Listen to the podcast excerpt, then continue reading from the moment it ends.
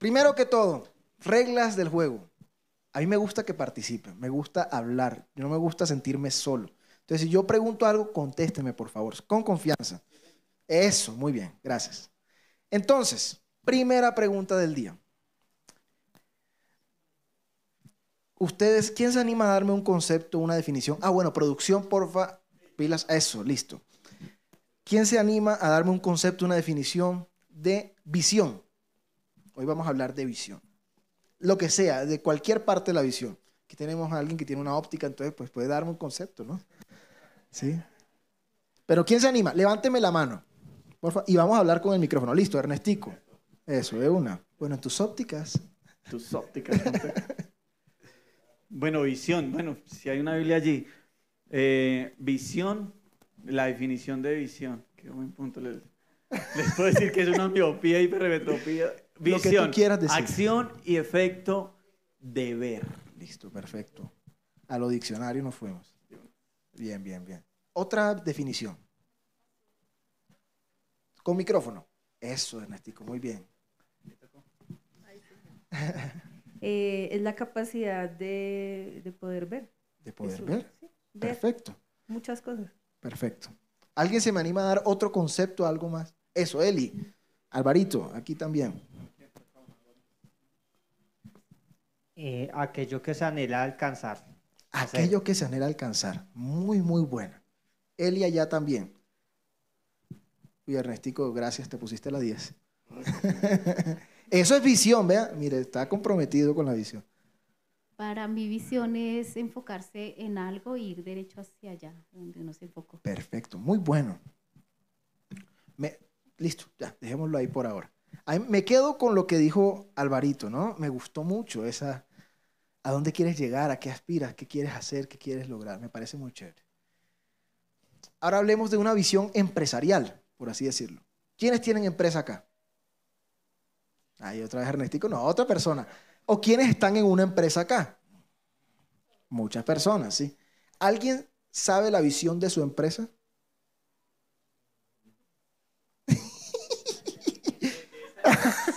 Hacer dinero, dicen por acá. Listo. No, ahorita voy por ese punto. No, que no vayan a buscar. Pero, ¿o quién se anima a darme un concepto o para qué sirve una visión empresarial? Para. Eso, Lili. Qué bonito verte, Lili. Hola familia, buenos días. Bueno, yo les voy a dar la perspectiva desde la parte educativa. Entonces, como lo decía la profe Lisa, eh, la visión es algo que uno se propone para llegar, pero en el ámbito educativo es el propósito que se coloca la institución para lograr en cierto tiempo y con ciertas estrategias para llegar a lograrlo. Entonces, por ejemplo, en el Colegio Toberín tiene una visión a dos años. Entonces, en el 2026, el Colegio Toberín es un colegio que a través del desarrollo de capacidades va a entregar a la sociedad colombiana un estudiante con un proyecto de vida feliz. Entonces, cuando le colocas eh, propósito y fecha a eso que quieres alcanzar, se dice que tienes una visión. Muy bueno, muy chévere, muchas gracias. Se nota que es maestra, ¿no? Tan bonito. Muy rico, muy chévere. Entonces, ahora sí, vamos al punto. ¿Quién se sabe la visión de amor y restauración? Ah, eh, bueno, me hicieron trampa ahí, pero bueno. ¿Quiénes se la saben? Levanten la mano, a conciencia, a conciencia. A revisar la visión y la misión. Miren, si ustedes llegan temprano, aquí otro, otra pullita ahí, pero bien, con amor. Quiero que la reciban con amor. Cuando hay unos videos de introducción o cuando se conectan en YouTube, al final, en el video de evacuación, dice, Iglesia Cristiana, Amor y Restauración. Nuestra visión es establecer y extender la voluntad de Dios en la tierra por medio de su amor. Eso lo dice una vocecita cada vez que se pone ese video. Entonces, si ustedes no reconocen la visión, lean, como, como dijo acá la hermana, vean el de los diezmos, el sobrecito de los diezmos, en la página web de la congregación. En muchas partes está la visión y la misión de la congre. Entonces, ¿para qué nos sirve la visión? Lo habíamos hablado. Para entender el propósito y a qué queremos llegar como empresa, como personas y en este caso como iglesia. ¿Por qué el pastor Hernando repite tantas veces para evangelizar? Prediquemos la urgencia de la predicación. Porque la visión de la iglesia es establecer y extender. No solamente quedarnos acá. ¿Por qué es la urgencia del pastor Hernando con todo eso? Por esa razón. Eso hace parte de la visión de esta casa. Entonces, tarea para la casa para que la, es más, el próximo fin de semana se los pregunto. ¿Cuál es la visión de la iglesia? No mentiras. Entonces, ya tenemos claro que es una visión, para qué sirve una visión. Y a la luz de la palabra, ¿por qué es importante la visión? Vamos a Proverbios 29, 18. Todos tienen sus Biblias, celulares, lo que fuera. Acompáñenme, por favor. Proverbios 29, 18. Dice, donde estoy leyendo la Biblia de las Américas, donde no hay visión, Proverbios 29, 18. Cuando la gente no acepta la dirección divina, se desenfrena, pero el que obedece la ley es alegre. Me gusta mucho esa traducción porque simplifica algo que, en, este, en este día creo que lo tomemos así. Tomemos visión como dirección divina. ¿Mm? Apropiemos ese significado, me parece muy interesante. Entonces, en, el pasado mes y en los, en las anteriores semanas se ha estudiado en el devocional el libro de Hechos y veíamos la vida de Pablo, cómo Pablo podía hacer todo lo que hacía y lo hacía enfocado en una visión. Entonces vimos cómo Pablo viajó años, no estuvo cómodo, no pudo asentarse en un lugar, con tal de poder cumplir su ministerio, ir y llevar el Evangelio a los gentiles. Y todo eso lo hizo tomándose las molestias que implicaba lidiar con los judíos, ganarse la iglesia de la ciudad, y para ello primero le predicaba a los judíos, aunque lo fueran a rechazar, y todo eso. Y veíamos cómo a veces Pablo podría pasar hasta por hoy en día obstinado o en términos más modernos resiliente, pero Pablo siempre caminó en pos de una visión. Entonces, a mí todo eso me ha hecho preguntarme, Señor, ¿y cuál es la visión tuya con nosotros? Tenemos clara la visión, bueno, clara, escrita, y podemos leerla, la visión de la iglesia. Pero ¿y eso qué es conmigo? ¿Cuál es la visión que tú tienes para mí? Ustedes han hecho esas preguntas de, ¿cómo te ves a cinco años? ¿Cómo te ves a diez años? Sí, todos las hemos hecho, ¿no? En algún contexto, ya sea eh, académico, profesional, nos han hecho esas preguntas. ¿Y no les ha pasado que cuando ustedes contestan esa misma pregunta en una variación de uno, dos, tres años, la respuesta es diferente? ¿No les pasa que a veces tienen dudas en cuanto a ¿Cuál es la visión de ustedes? ¿Cuál es el propósito? ¿O soy yo el único que me ha pasado? A todos nos ha pasado, ¿no? Entonces yo comencé a preguntarle al Señor, bueno, Señor, ayúdame a entender. Y él me dijo, primero tenemos que encontrar, yo les llamé enemigos, pero hoy en día ya los llamaría más obstáculos.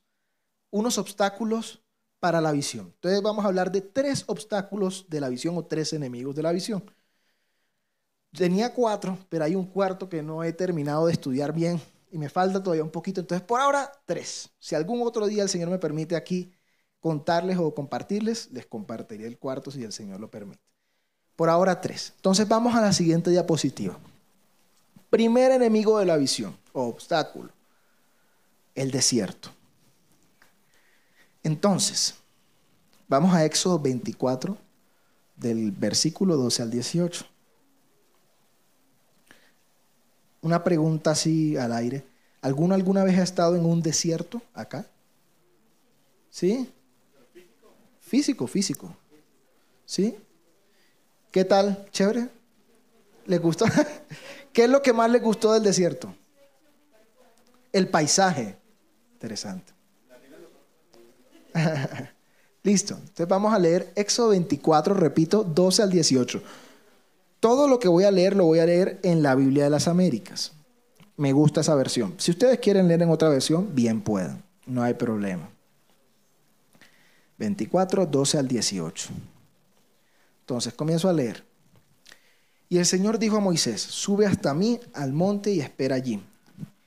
Y te daré las tablas de piedra con la ley y los mandamientos que escritos para instrucción de ellos. Y se levantó Moisés con Josué, su ayudante, y subió Moisés al monte de Dios. Y dijo a los ancianos, esperadnos aquí hasta que volvamos, a vosotros. Y aquí Aarón y Ur están con vosotros. El que tenga algún asunto legal, acuda a ellos.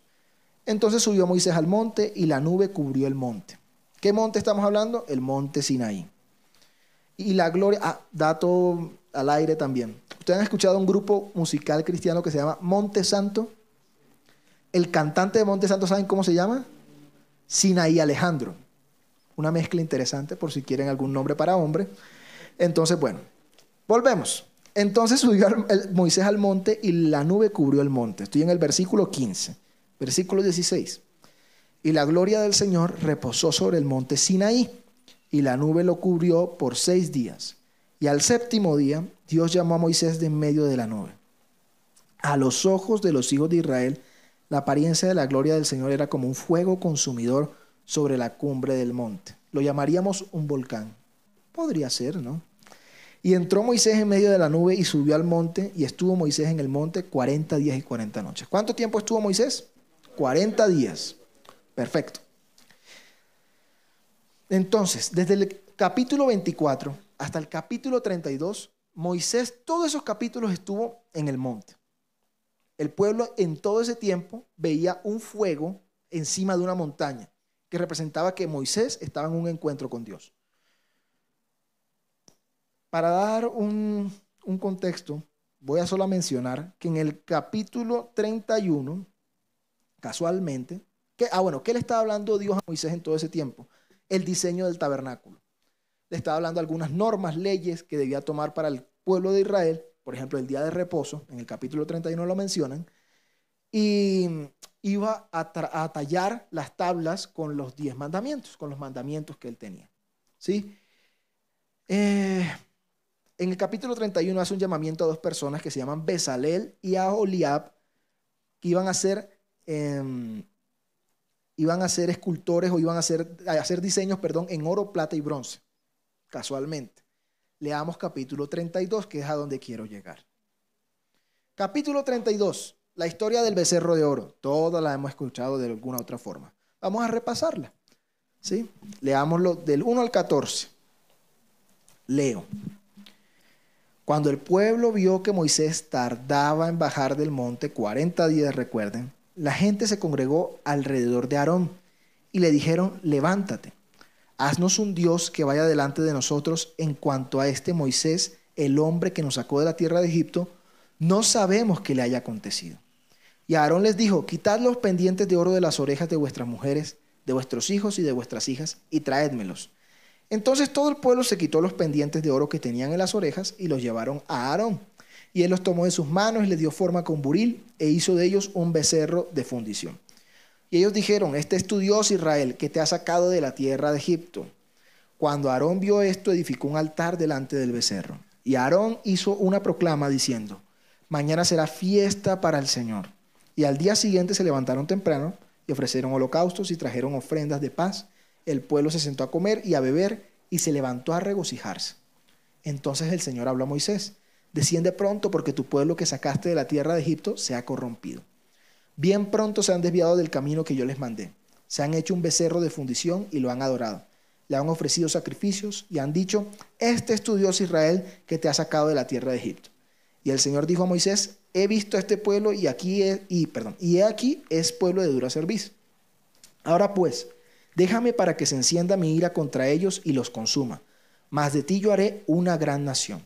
Entonces Moisés suplicó ante el Señor su Dios y dijo, Oh Señor, ¿por qué se enciende tu ira contra tu pueblo que tú has sacado de la tierra de Egipto con gran poder y con mano fuerte? Porque han de hablar los egipcios diciendo, con malas intenciones los has sacado para matarlos en los montes y para exterminarlos de la faz de la tierra. Vuélvete del ardor de tu ira y desiste de hacer daño a tu pueblo. Acuérdate de Abraham, de Isaac y de Israel, siervos tuyos a quienes juraste por ti mismo y les dijiste, yo multiplicaré vuestra descendencia como las estrellas del cielo y toda esta tierra de la cual he hablado daré a vuestros descendientes, y ellos la heredarán para siempre. Y el Señor desistió de hacer el daño que había dicho que haría a su pueblo. Paremos acá un momento. Entonces, ¿qué está pasando? El pueblo se cansó de esperar. Estaba el monte ardiendo allí. Imagínense ustedes que nosotros viéramos un monte con fuego encima. Y ya, como muchas veces nos pasa, nos acostumbramos. Ay, sí, el monte que arde. Y se les olvidó que ese era el Señor mismo. Mandaron a hacer un Dios para ellos mismos, al cual fueran a adorar. Lo adoraron y había consecuencias. Recordemos, Moisés estuvo 40 días. ¿Por qué estuvo Moisés 40 días? Porque fue lo que aguantó el pueblo de Israel. ¿Qué pasó? El Señor le dijo, desciende. ¿Por qué? Porque se corrompieron. ¿Qué estaba esperando el Señor? Si el pueblo de Israel iba a aguantar. ¿Cuál es el propósito del desierto? ¿Qué es el desierto? El desierto es el lugar, el momento, el espacio que debe quedar y por el cual debemos vivir cuando dejamos Egipto, pecados, iniquidades, todo lo malo y vamos a buscar que el Señor sea nuestro Dios. Es un momento que debemos pasar. ¿El pueblo de Israel tenía que pasar por el desierto para llegar a Canaán? Sí. ¿Cuánto tenían que demorarse? Estuve mirando el otro día cuánto, cuánta distancia hay. Dice que son como 847 kilómetros. La otra, la otra vez vi que en línea recta eran como seis días y unas cuantas horas, casi siete días. Sin contar, eso es como una persona promedio, sin contar que habían niños, ancianos, mujeres, embarazadas y todo eso, animales, con todo eso iban ellos. Y hablamos de 600, eran como cuántas personas, cuántos varones, ahorita no recuerdo bien. No me acuerdo bien, pero era mucha gente. Pónganse a pensar eso, es mucha gente. Entonces va mucho más lento. Además, si vamos por línea recta, ellos les tocaba pasar por Filistea. Filistea era territorio enemigo. Los iban a cascar. No podían pasar por Filistea. Entonces, si se metían por una vía alterna que no era muy larga, era por el Valle del Sinaí. ¿Qué pasaba en el Valle del Sinaí? Era muy caliente. ¿Sí? Imagínense si el de... ¿Quiénes han estado en el desierto? Y es caliente, ¿no? Ahora imagínense un desierto con un valle donde no hay verde, sino que el valle son puras montañas de arena, caliente, y estás pasando por ahí. Eso es un calor que calcina. No podían pasar por ahí. Entonces tomaron una desviación y se fueron hacia el sur, una parte que es costera, y fueron caminando así para bordear y llegar a la tierra prometida. Esa desviación le sumaba como unos, vi como unos 400 kilómetros, una cosa así, no me acuerdo bien, pero les resumo, por mucho que se hayan demorado, debieran haberse demorado como máximo dos meses. Y se demoraron 40 años. ¿Por qué se demoraron 40 años? Porque fue el tiempo que demoraron en que Egipto saliera de su corazón. Egipto era su empleador, su jornalero, perdón, su pagador, era quien les daba comida. En otras palabras, era su Dios, su Padre. Y tenían que pasar el desierto para sacar Egipto de su corazón. ¿Cuántas veces nos leímos en la palabra? Y se arrepintieron y dijeron, ay, para esto nos sacó el Señor de Egipto. Muchas veces. Entonces, el desierto, por eso digo que no es un enemigo, es más como un obstáculo. Es un momento que todos en nuestra vida cristiana debemos pasar. El desierto es un momento y un lugar, un espacio necesario. Porque necesitamos sentir lo que es soltar algo para poder recibir lo que Dios tiene. Dios no puede entrar en odres viejos. El vino nuevo cae sobre odres nuevos. Entonces, vamos a leer los versículos 30 y 35 y luego les sigo diciendo, de Éxodo 32, para que veamos el desenlace. Acompáñenme a ver cómo termina esta triste historia. Entonces termina así. Y sucedió que al día siguiente dijo Moisés al pueblo, vosotros habéis cometido un gran pecado, y yo ahora voy a subir al Señor, quizá pueda hacer expiación por vuestro pecado. Entonces volvió Moisés al Señor y dijo, ay, este pueblo ha cometido un gran pecado, se ha hecho un Dios de oro, pero ahora si es tu voluntad, perdona su pecado, y si no, bórrame del libro que has escrito. Y el Señor dijo a Moisés, al que haya pecado contra mí, lo borraré de mi libro pero ahora ve, conduce al pueblo a donde te he dicho. He aquí mi ángel irá delante de ti, mas el día que yo los visite, los castigaré por su pecado. Y el Señor hirió al pueblo por lo que hicieron con él becerro que Aarón había hecho. Traigo pensamientos rápidos sobre su cabeza. Antes de iniciar su ministerio, Jesús, ¿dónde hizo ese ayuno prolongado? En el desierto. ¿No les parece mucha casualidad?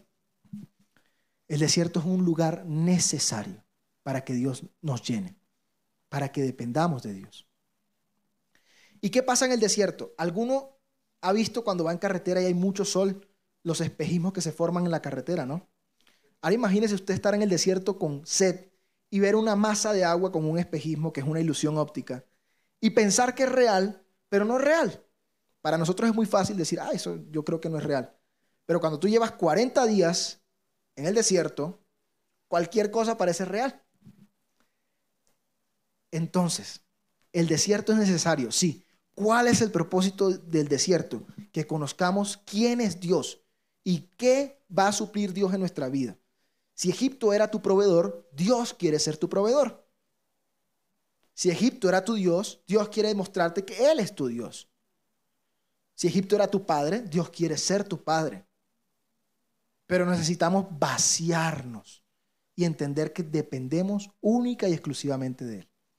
Entonces, ¿cuál es el propósito o cómo nos puede afectar el desierto en la visión? El desierto nos desenfoca. Entonces, el desierto nos puede desenfocar. El propósito del desierto es que Dios nos llene, pero si no lo sabemos pasar, el desierto nos va a desenfocar de la visión. Entonces, ese es nuestro primer enemigo, el desierto desenfoca. Vamos al segundo enemigo. Antes de pasar al segundo enemigo, voy a leer Éxodo 31:13, un momento. Una de las cosas que Dios, como les había comentado, le dijo a Moisés en el monte fue la siguiente, el día de reposo. Éxodo 31:13, repito. Habla pues tú a los hijos de Israel diciendo, de cierto guardaréis mis días de reposo, porque esto es una señal entre yo y vosotros por todas vuestras generaciones, a fin de que sepáis que yo soy el Señor que os santifico. ¿Cuál era el propósito de guardar el día del reposo? Reconocer o recordar que el Señor es quien nos santifica. Ahora sí. Ah, bueno, ¿por qué puse esa imagen en el desierto? Porque yo creo que los desiertos hoy en día se ven así. Uno piensa en algo muy caliente, pero el desierto puede ser tan sencillo como la comodidad de la sala de una casa o un cuarto, donde vemos la vida pasar y pensamos o nos distraemos en muchas cosas y nos olvidamos de que el propósito a veces de dejar de lado cosas que tenemos es que Dios sea quien llene esos espacios. Entonces, creo que un desierto moderno puede verse más así. No sé si les parece. Entonces vamos con la siguiente diapositiva. Enemigo número dos, obstáculo número dos. La comodidad. ¿Ok? Entonces, a este yo le llamo comodidad la religiosidad. Recuerden lo que leímos ahorita de Éxodo 31.13. Vamos a leer un pasaje muy, muy conocido que se encuentra en Juan 9. Juan 9. ¿Alguno sabe qué historia es? Es la del joven ciego, el que nació ciego de nacimiento. Es. Nació ciego de nacimiento. Como que sí, ¿no? Entonces, vamos a leer del versículo 1 al 7. Vamos a hacerlo como si fuera una historia así de, de acompáñeme a ver esta triste historia. Algo así. Pero esta es feliz, al menos. Comienza así. Al pasar Jesús vio un hombre ciego de nacimiento y sus discípulos le preguntaron diciendo, Rabí, ¿quién pecó, este o sus padres para que naciera ciego? Jesús respondió, ni este pecó ni sus padres sino que está ciego para que las obras de Dios se manifiesten en él. Nosotros debemos hacer las obras del que me envió mientras es de día. La noche viene cuando nadie puede trabajar. Mientras estoy en el mundo, yo soy la luz del mundo. Habiendo dicho esto, escupió en tierra e hizo barro con la saliva y le untó el barro en los ojos y le dijo, ve y lávate en el estanque de Siloé, que quiere decir enviado. Él pues fue, perdón, él fue pues y se lavó y regresó viendo. Esa es la historia, básicamente. Creo que está como interferencia o que se va a acabar la pila porque está como tintineando. ¿Cómo?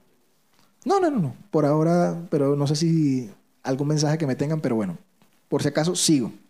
Entonces, esta es la historia. Y como muchas historias en la vida, hay muchas interpretaciones de terceros. Y aquí es donde entran los villanos, por así decirlo.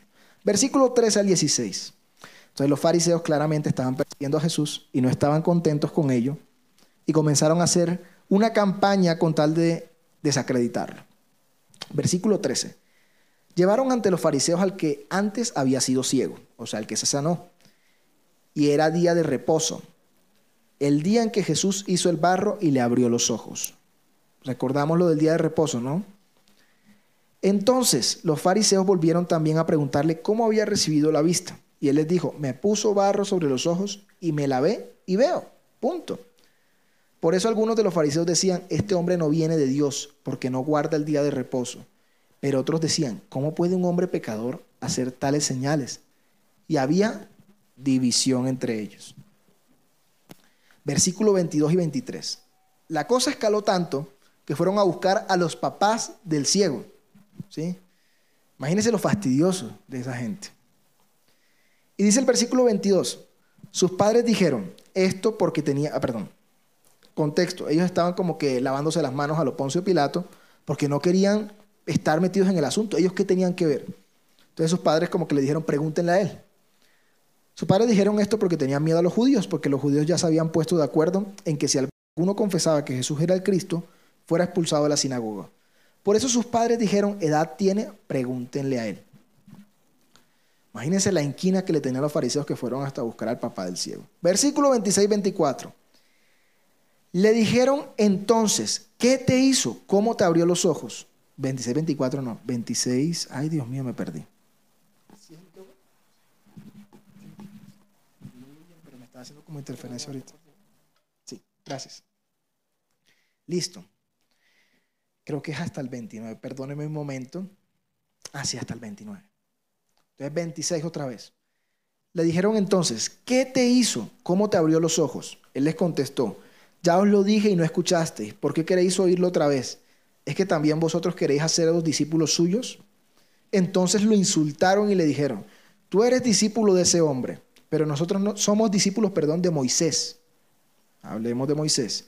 Nosotros sabemos que Dios habló a Moisés, pero en cuanto a este no sabemos de dónde es. Tanto sabían que Dios les habló a Moisés que sus papás le hicieron un becerro de oro. ¿No? Respondió el hombre y les dijo, pues en este hay algo asombroso, que vosotros no sepáis de dónde es y sin embargo a mí me abrió los ojos. Sabemos que... Ay, perdón. Ah, no, sigo, sigo, sigo, perdón. Eh, estoy en el versículo 30. No, perdón, perdón. Pausa, pausa, pausa, me perdí. Ahora sí, vamos al versículo 35. Estoy como que haciendo un resumen para no leer todo el pasaje. Lo que quería mostrarles es que la defensa de los fariseos para poder hacer toda esa persecución fue, nosotros sabemos que Dios les habló a Moisés, pero no sabemos a quién le habló este hombre. O sea, no tenemos certeza de que él le habló Dios. Entonces, versículo 35. Jesús oyó decir que lo habían echado fuera y hallándolo le dijo, ¿crees tú en el Hijo del Hombre? ¿Quiénes allá echaron fuera al hombre? Los fariseos. Versículo 36, él respondió y dijo, ¿y quién es, Señor, para que yo crea en él? Jesús le dijo, pues tú le has visto y el que está hablando contigo, ese es. Él entonces dijo, creo, Señor, y le adoró. Y Jesús dijo, yo vine a este mundo para juicio, para que los que no ven, vean, y para que los que ven se vuelvan ciegos. Algunos de los fariseos que estaban con él oyeron esto y le dijeron, ¿acaso nosotros también somos ciegos? Jesús les dijo, si fuerais ciegos, no tendrías pecado, pero ahora porque dices, vemos, vuestro pecado permanece. Esta es una muy larga historia que acabo de contarles para ponerles un contexto. Entonces, en Juan 3:19 dice que el juicio fue este, que la luz vino al mundo, pero los hombres prefirieron seguir haciendo las cosas del mundo. ¿Cuál fue el pecado de los fariseos? Que no podían ver. Los fariseos no podían ver. Imagínense lo frustrante. Yo creo que, ay Dios, bueno, no, espero que nadie lo tome mal. ¿Qué personas acá tienen muchísimo aumento en las gafas? ¿Y cómo es su vida sin gafas? cómo les cuesta mucho ver sin gafas, ¿no? Claro. Entonces, qué frustrante o qué difícil debe ser saber que aquí hay una caja de madera y que yo me quite las gafas y no pueda ver nada. Y está ahí, nadie la movió, ¿no? Debe ser muy difícil. Qué frustrante debe ser para los fariseos. Que ellos adorando al Dios por el que decían somos hijos de Moisés, no pudieran ver al Hijo de Dios que estaba al frente de ellos. ¿No les parece? ¿Por qué no lo podían ver? Porque la religiosidad los había acomodado. ¿Qué hace la religiosidad? Enseguece. Voy a contarles otra historia. Esta se la voy a contar porque ya los estoy poniendo a leer mucho y se me van a cansar. Primera de Samuel 3. La historia de Samuel. Samuel está en el templo, dormido, y escucha una voz que le dice, Samuel, Samuel. Samuel asustado dice, ¿qué hago? El, sacerdote en ese entonces era Elí. Entonces él se quedó dormido y dijo, como no, eso fue de pronto un sueño, comí mal y me estoy soñando cosas y tal. Siguió. Otra vez escuchó la voz, Samuel, Samuel, ¿qué hago? Tercera vez, Samuel, Samuel. Fue donde Elí dijo, mira Elí, me está pasando esto. Elí le dijo, la próxima vez que escuches esa voz, habla que tu siervo oye. Samuel hizo lo mismo, se acostó, escuchó, respondió eso y recibió una profecía sobre la casa de Elí, donde Dios le estaba diciendo que ni siquiera iba a espiar su pecado con ofrenda, con sacrificios, porque él ya le había llamado la atención frente a la conducta de sus hijos, que sus hijos estaban haciendo cosas malas en el sacerdocio y lo iba a castigar. Samuel durmió, al día siguiente Elí lo encuentra y le dice, Samuel, ¿qué pasó? Elí le dice, Perdón, Elí le dice a Samuel, cuéntamelo todo. Si no me cuentas todo, que te pasa a ti, aún peor de lo que te guardes. Y Samuel efectivamente le cuenta toda la historia a Elí. La respuesta de Elí, primera de Samuel 3, versículo 18. Entonces Samuel se lo contó todo sin ocultarle nada y Elí dijo, el Señor es que haga lo que bien le parezca. Estamos hablando de un sacerdote, ¿no? Una persona que tenía acceso a la presencia de Dios. ¿Ustedes creen que si a mí me dicen, no, ya no, baila, perdiste? ¿Cómo? Perdóneme. Yo me arrastro si es necesario. Pero yo no me quedo con eso ni por mí ni por mis hijos. Estamos hablando de una persona que tenía acceso a la presencia de Dios. Un contexto que no les dije en la historia. Él era ciego. Otro contexto que no les dije en la historia, primera de Samuel 1, 3.1, perdón. El joven Samuel servía al Señor en presencia de Elí. La palabra del Señor escaseaba en aquellos días. Las visiones no eran frecuentes. ¿No les pasa que a veces están en un lugar cerrado, oscuro, que no entra ninguna luz y cuando levantan la cortina, la luz les hace como, uy Dios, les patea los ojos? La comodidad enseguece.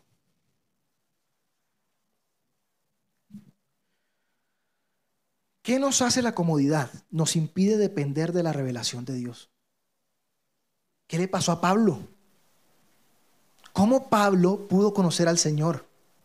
Pablo iba cabalgando, miembro de Sanedrín, perseguidor de los de la secta del camino, y cuando iba persiguiendo a esa gente, cayó del caballo porque un rayo de luz le hizo perder la vista. ¿Y cuál era el aguijón de Pablo? Sus ojos. ¿Cómo Pablo pudo ver al Señor?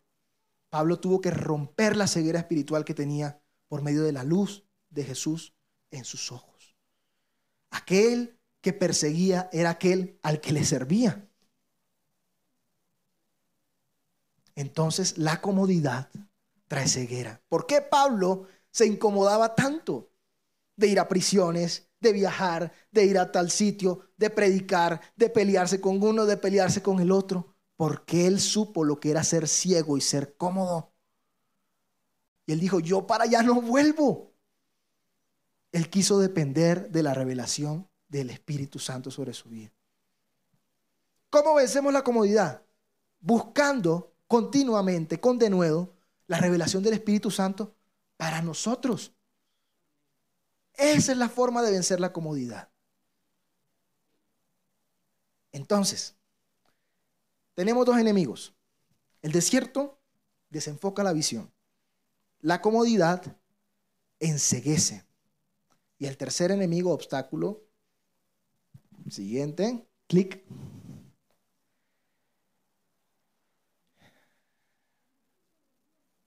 Sí, quedó cómodo. claro que sí. Dale, Ernestico. Gracias. Eh, es, antes de pasar a ese, a ese siguiente, hablando del tema del ojo, el ojo tiene la facultad de acomodar. Una persona cuando se quita las gafas, en efecto queda sin ver cuando su fórmula es alta. Y si yo le digo, vaya, corra, pase la autopista, pues no puede porque no ve. Pero pasados unos minutos, el ojo acomoda allá adentro y trata de enfocar. No ve perfecto, pero sí logra ver. Eso se llama acomodación. Eh, y ya digo por qué, por qué menciono esto. Y también eh, en la noche, tarde-noche, digamos que la, hora más difícil para conducir es cuando ya está volviéndose la tarde, ya noche. Llega un momento en que el ojo en realidad no alcanza a enfocar muy bien y es el momento más peligroso, tipo 6 de la tarde. ¿Por qué? Porque en la noche se activa algo que llaman conos y bastones. Y los conos y bastones dentro del ojito es lo que nos deja ver en la oscuridad. Entonces, si un ejercicio que los invito a que lo hagan, antes de apagar la luz de su cuarto, cierren los ojos, déjenlos cerrados un momento y ahí sí apague la luz. Cuando usted los abra, usted va a ver. Entonces le enseñé a mi hijo cómo ver en la oscuridad. Le dije, mira, cuando se apague la luz, tú cierras los ojos, cuenta hasta 10 y cuando abras se va a ver clarito. Ahí eso llaman conos y bastones. Entonces, Elí era ciego. ¿Y a qué voy con estas dos cositas, Alejito? Para hablar de la, de la comodidad. El Señor, aún en las tinieblas, aún cuando estemos en oscuridad, aún cuando estemos en la religiosidad y estamos metidos en tantas cosas, Él nos va a dar la oportunidad de ver. Así no veamos tan perfecto. Él nos da la oportunidad de ver. Así estemos sin las gafas, sin la corrección adecuada, Él nos da la oportunidad. Se lo dio a Elí, se lo dio a sus hijos, se lo dio a los judíos, se lo dio a, bueno, a todos, al mismo Pablo. Exacto, se les dio la oportunidad de ver algo, de percibir cierta luz. No los dejó en tinieblas totalmente, pero eres tú quien decide si se pone las gafas para ver perfecto, si se mete en la palabra, si decide aceptar a Cristo y ver con total claridad. Amén. Mejor explicado no pudo estar. Amén. Entonces, vamos con el tercer enemigo, la ansiedad. ¿Cuántos han sentido ansiosos? Y últimamente, por 10. sí. Creo que todos hemos tenido, sufrido de ansiedad. Y tal vez mucho antes de lo que hoy en día se habla, pero no lo reconocíamos. Hoy en día ya es más común reconocer ciertos síntomas de la ansiedad. ¿Qué hace la ansiedad? La ansiedad corrompe la visión. Ejemplo, Éxodo 32, volvamos a la historia. Imagínense un monte con un fuego encima todo el tiempo. Ay, sí, el monte con el fuego, ese es el Señor. Pero Moisés nada que baja. Hagamos el becerro. ¿Qué pasó con el pueblo de Israel? Le dio ansiedad. ¿Por qué se demora tanto? ¿Y qué hizo? Edificó un altar. Olvidando qué? Que había una señal. Qué triste es, no sé si les ha pasado esa experiencia. Cuando uno tiene o se pone señales de Dios como para no hacer algo y aún así las hace. Es como voy a hacer esto para que cuando lo vea no voy a cometer este error. Lo cometiste. ¿Qué pasó? Estabas ansioso, apresurado a pecar, apresurado a obtener una solución, lo que fuera. Pero la ansiedad termina corrompiendo la visión. Vamos a Habacuc 2, versículos 2 y 3. Habacuc 2, 2 y 3. Cuando lo tengan, diga, lo veo. Eso. Listo. Voy a leerlo.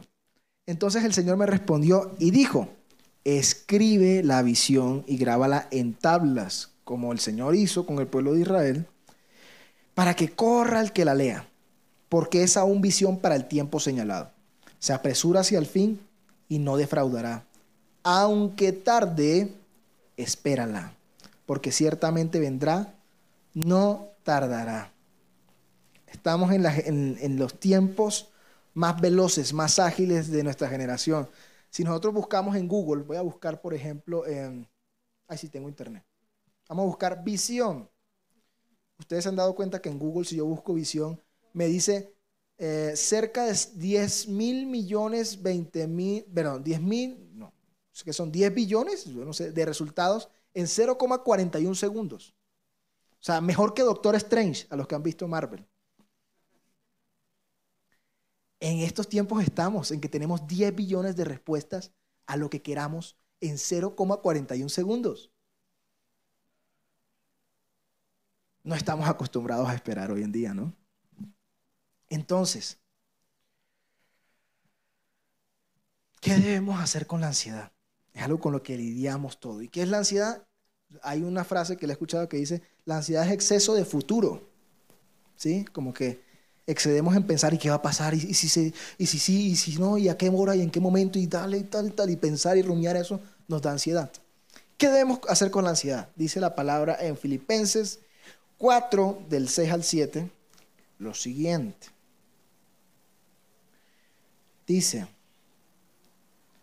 por nada estéis afanosos, eh, antes bien en todo, mediante oración y súplica, con acción de gracias, sean dadas a conocer vuestras peticiones delante de Dios. Y la paz de Dios, que sobrepasa todo entendimiento, guardará vuestros corazones y vuestras mentes en Cristo Jesús. ¿Qué debemos hacer con la ansiedad? Depositarla al Señor. Y después de depositar la ansiedad al Señor, ayer no lo leí, pero hoy sí lo leo, que se me pasó. El versículo 8 dice, por por lo demás, hermano, perdón, en todo lo que es verdadero, en todo lo digno, en todo lo justo, en todo lo puro, todo lo amable, todo lo honorable, si hay alguna virtud o algo que merece elogio en esto, meditad. ¿Con qué debemos llenar nuestra mente? Con todo esto. Y vaciar la ansiedad. El error que muchas veces cometemos con la ansiedad es negarla. Ay, no, yo no estoy ansioso. No, yo estoy bien. Y uno temblando así con el tic acá. Sí, estoy tranquilo, se tomó ocho tintos. Entonces, ¿qué es lo que debemos hacer con la ansiedad? Como si fuera un adicto. Reconocerlo y llevarlo ante los pies del Señor. Solo así voy a poder pensar en lo puro, en lo bueno, en lo digno, en lo santo, en lo que es honorable. Si no, no puedo pensar en eso. Esa mentira, no, voy a escuchar música porque estoy ansioso. Voy a escuchar música cristiana, voy a, bloquear el celular, voy a encerrarme, tal. No vas a dejar de pensar en eso. Esa no es la solución. La solución es reconocerlo y decir, Señor, no puedo más. Estoy muy ansioso. Pero cuando veo mi casa y veo que al menos pasó esto, pasó lo otro, te puedo dar gracias por eso. Así podemos calmar, paliar la ansiedad. Y solo así vamos a poder pensar en lo puro, en lo bueno, en lo santo. ¿No les parece que es muy difícil? Que es un ejercicio bien complicado. Callar nuestra mente, como decir, no pienso más en eso. Es muy difícil. Entonces dice Primera de Pedro otra cosita. Primera de Pedro 5, del 6 al 7. ¿Sí? Sí, es ese.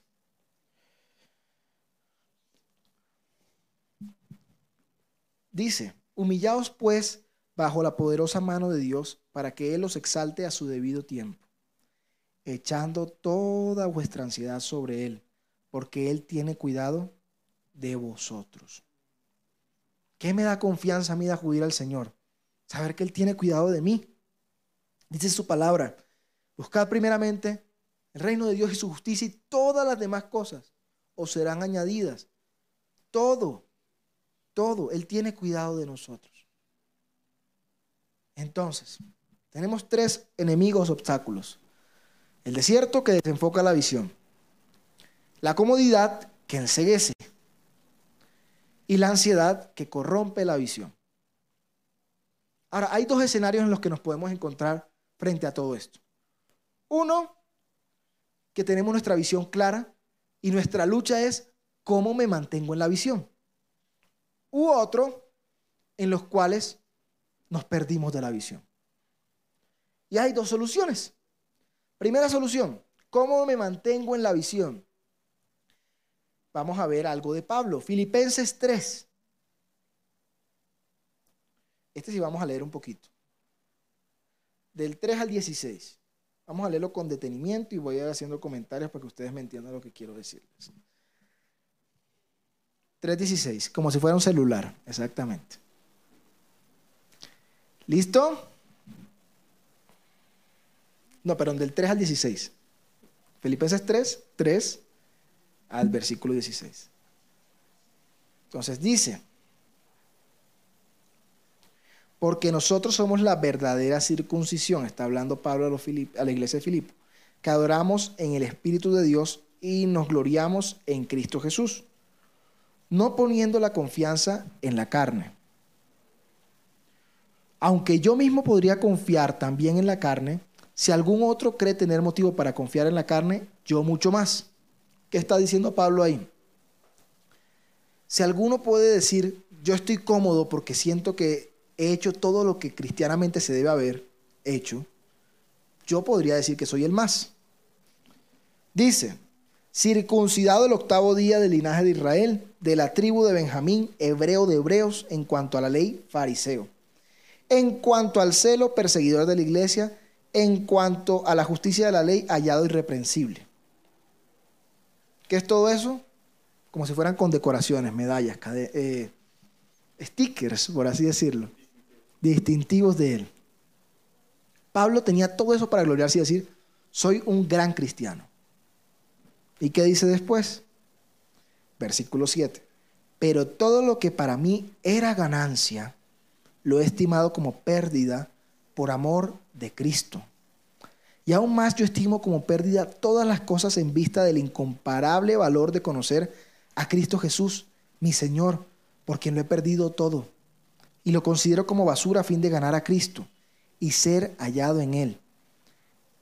No teniendo mi propia justicia derivada de la ley, sino la que es por la fe en Cristo, la justicia que procede de Dios sobre la base de la fe.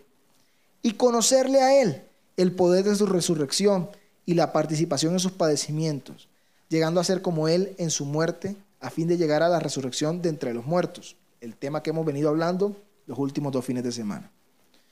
No que ya lo haya alcanzado o que ya haya llegado a ser perfecto, sino que sigo adelante, a fin de poder alcanzar aquello para lo cual también fui alcanzado por Cristo Jesús.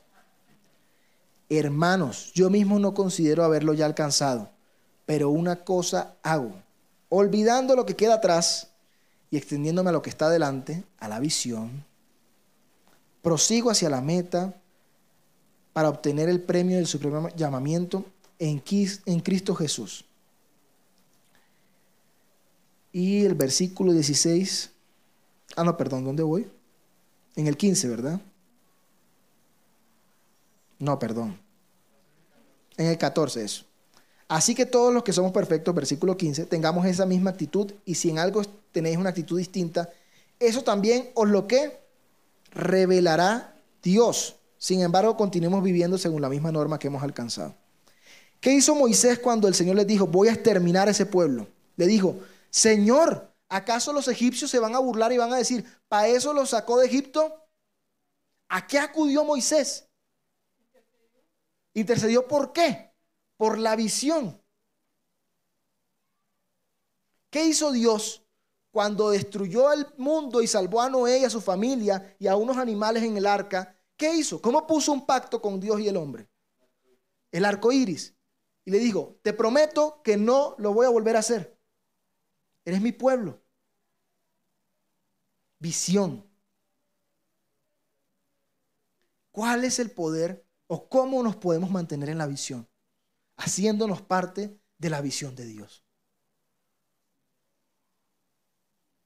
Pablo desechó su visión a fin de hacerse uno con la visión de Dios. Como dice él, y ser hallado en él.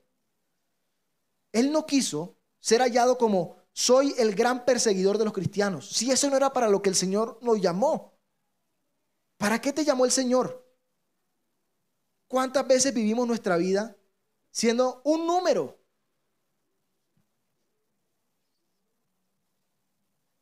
O siendo muy buenos en algo que de pronto no es lo que el Señor quiere que hagamos. Pablo era un excelente, un excelente judío. Pero eso no era lo que el Señor quería de él.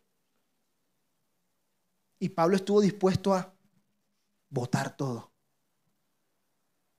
Que lo trataran de loco, ganarse a la gente en contra, con tal de hacer lo que el Señor le había dicho. ¿Cómo nos mantenemos en la visión? Haciéndonos uno con la visión de Dios.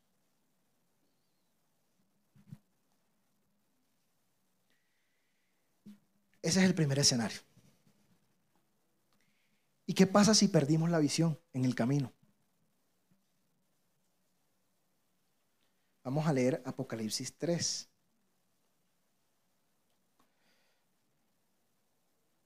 Apocalipsis 3. Versículos del 14 al 21. Entonces están hablando al ángel de la iglesia en la Odisea. La Odisea era una ciudad, ayer les comenté un dato random, por así decirlo. Una ciudad eh, que era famosa por el agua tibia. ¿Se acuerdan del pasaje? A los tibios los vomita de su boca. ¿Qué pasa? Que en esa ciudad había agua tibia porque esa ciudad no tenía fuentes de agua propias. Ellos tenían que trasladar su agua por medio de un acueducto. Y ese acueducto terminaba con unas piedras para poder ingresar el agua en la ciudad. Las ciudades de las que ellos extraían el agua, una era Heliópolis, algo así, era una ciudad que hoy en día queda en Turquía, que es una ciudad famosa por termales, aguas termales calientes.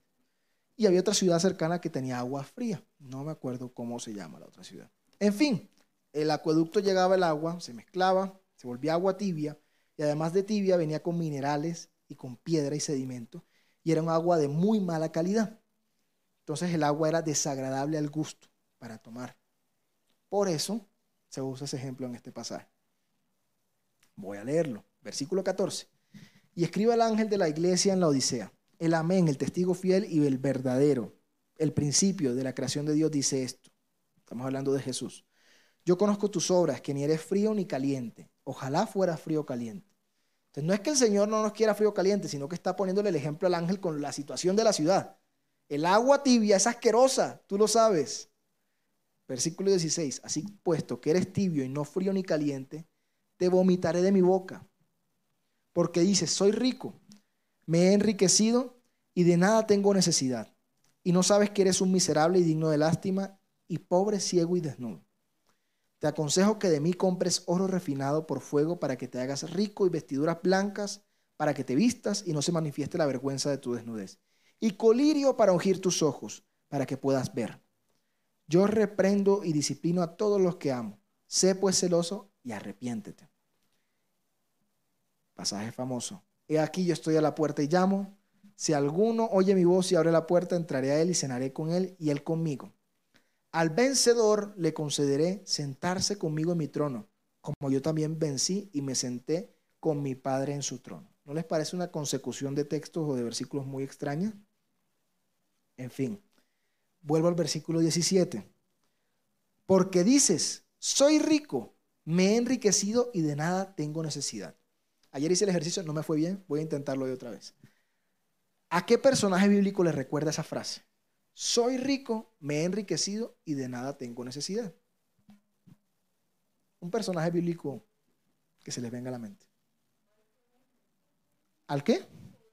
Al joven rico. Era una de las personas que tenía en mente. Pero a mí se me vino otra persona. Fue curioso. Me pasó lo mismo ayer, pero estuvo bien, bien interpretado. A mí se me vino otra persona por el contexto. Ya van a ver a quién. Vamos a Lucas 15.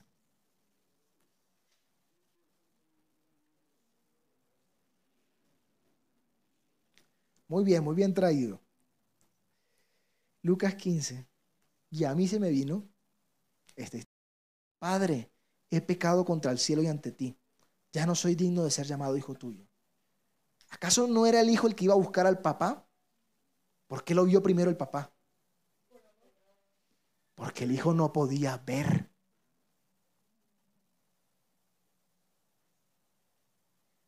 ¿A qué situación tuvo que llegar el hijo pródigo para darse cuenta de cuál era su estado?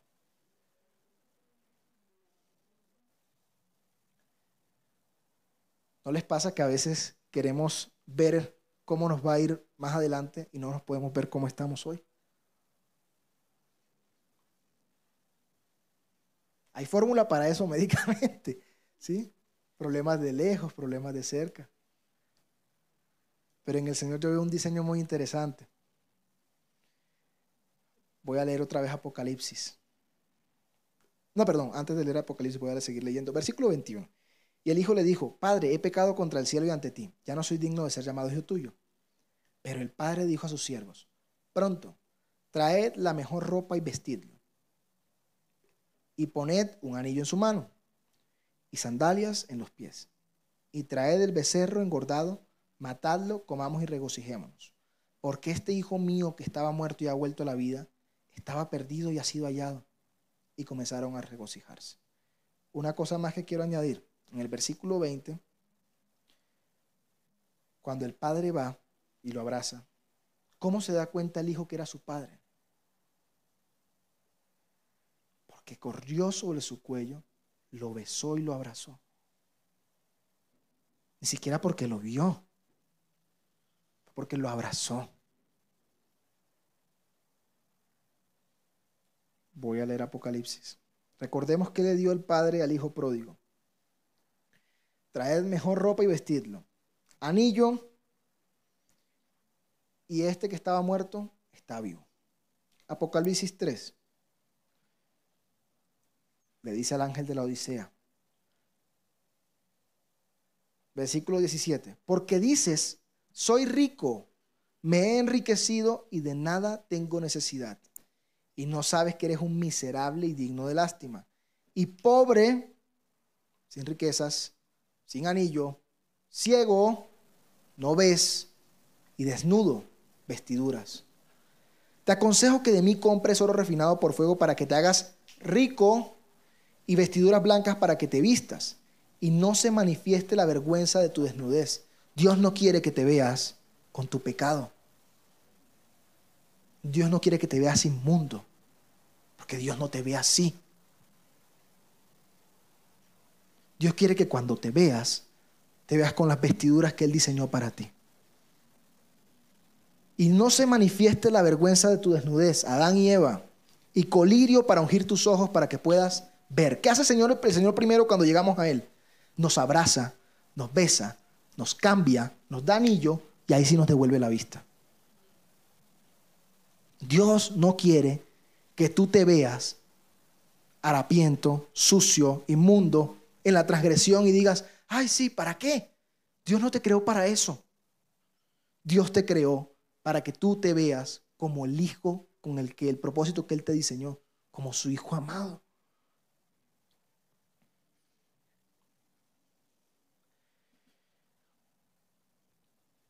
¿Qué le dice después al ángel? Yo reprendo y disciplino a todos los que qué? Amo. Sé pues celoso y arrepiéntete. ¿Qué hace el Señor primero? Vestido, anillo, mira, arrepiéntete, porque te amo. ¿Recuerdan la primera vez que ustedes vinieron al Señor? Vinieron con muchas cosas malas, pero ¿con cuál fue el primer sello que nos llevamos? Que somos sus hijos. Ese es el primer sello.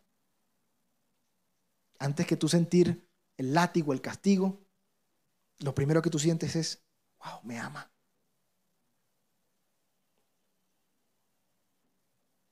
Y por eso es que nos reprende. No nos reprende porque es Dios, nos reprende porque nos ama. ¿O acaso ustedes, papás, no han reprendido a sus hijos por amor?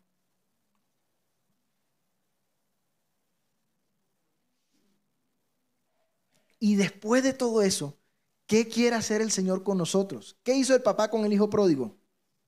Fiesta. ¿Y qué dice casualmente Apocalipsis 3:20? He aquí yo estoy a la puerta y llamo. Si alguno oye mi voz y abre la puerta, entraré a él y cenaré con él y él conmigo. ¿Cómo puedes ver a Dios cenando contigo si no puedes ver las vestiduras, si no puedes ver el anillo, si tu visión no está bien? ¿Cuántas veces Dios ha estado tocando la puerta y no podemos ni siquiera ver la puerta? Porque estamos viendo, uy, mi familia, mi mamá tiene esto, mi hijo tiene lo otro, no sé qué, y yo, ay Dios santo, la ansiedad. Ay, estoy deprimido, estoy como triste porque me pasó esto, tal, mejor me quedo así. La comodidad. Ay, que Dios ya no me habla. Hace rato que no escucho la voz de Dios. La iglesia ya no es como la misma, el desierto.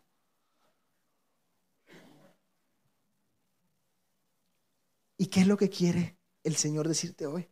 Si tú has perdido la visión. Que Él hoy te da anillo, vestiduras y quiere que veas. Quiere que lo veas a Él, corriendo a abrazarte, a besarte. Te hizo una mesa lista para ti, para que puedas cenar con Él. ¿Y saben? ¿Qué pasa si cenamos con Él continuamente? No sé si les ha pasado esto. A mí me pasa esto con mi esposa y con mi familia.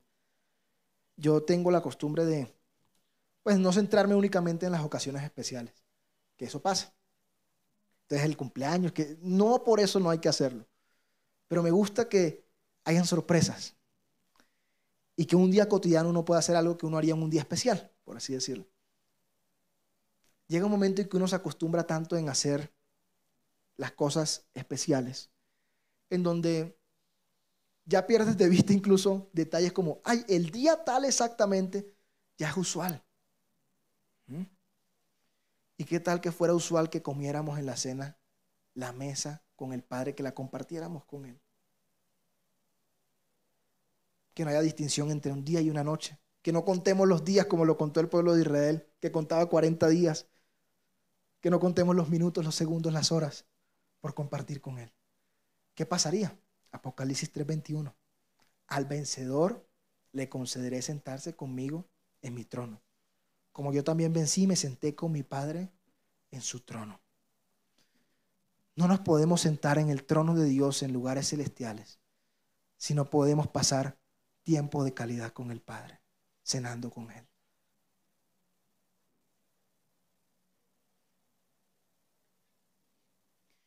Entonces, yo quiero invitarte a que ahí donde estás, tú puedas cerrar tus ojos o puedas ponerte, no me malinterpreten, cómodo.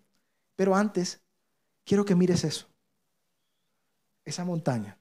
Lo que vio el pueblo de Israel durante 40 días y se les olvidó. Tal vez, eh, no sé cuál sea la montaña en tu vida, que ya estás acostumbrado a ver como que, ah, Dios siempre hace eso. Ya sea tus gastos mensuales, ya sea la salud de tu familia, tuviste una enfermedad muy fuerte y Dios te sanó y ya pasó y es el fuego sobre la montaña. Pero hoy el Señor te dice, no lo pierdas de vista. No tardará. No te defraudaré.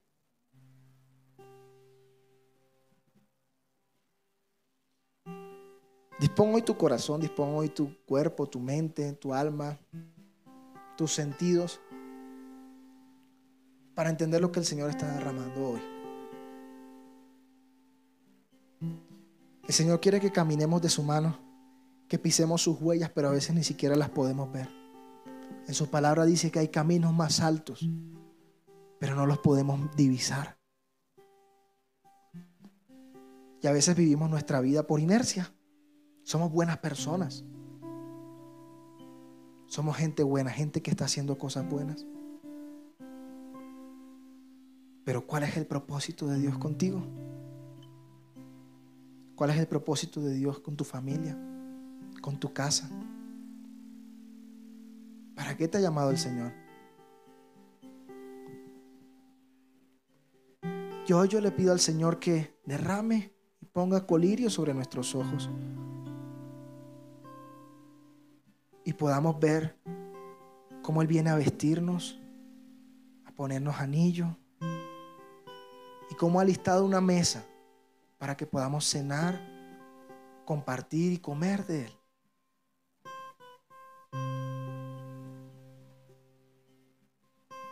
Hoy el Señor quiere comer contigo.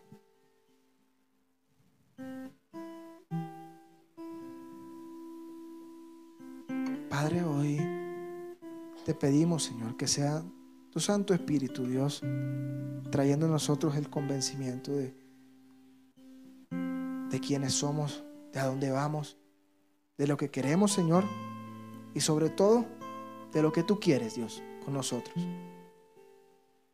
Padre, no queremos caminar dando saltos al aire, Señor. Queremos verte a ti. Verte a ti, Señor. En la cima de la montaña. Verte a ti, Señor, en nuestra casa. Verte a ti en nuestro trabajo. Verte a ti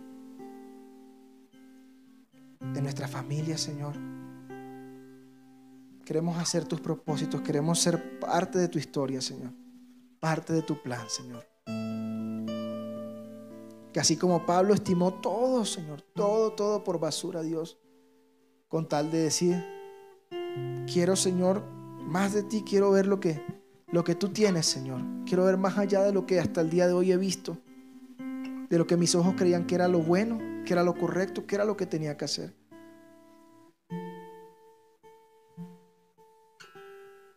Quiero ver esas estrellas, Señor, que le prometiste a Abraham, que serían sus generaciones y y confiar en eso, Señor.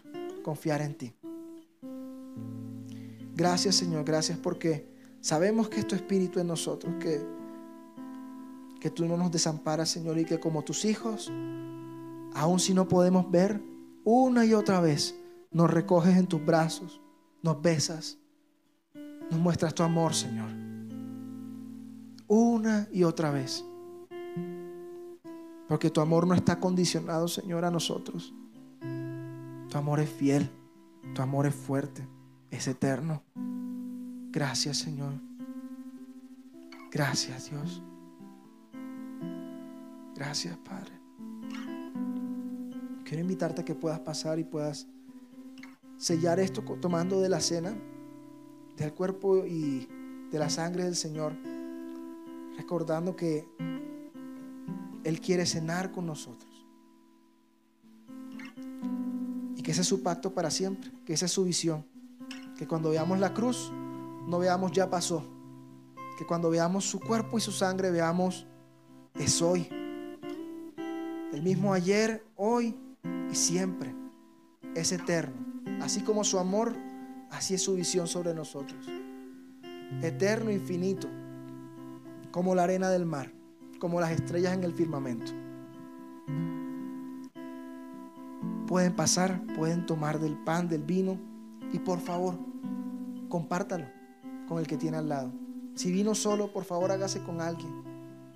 La cena es para compartir.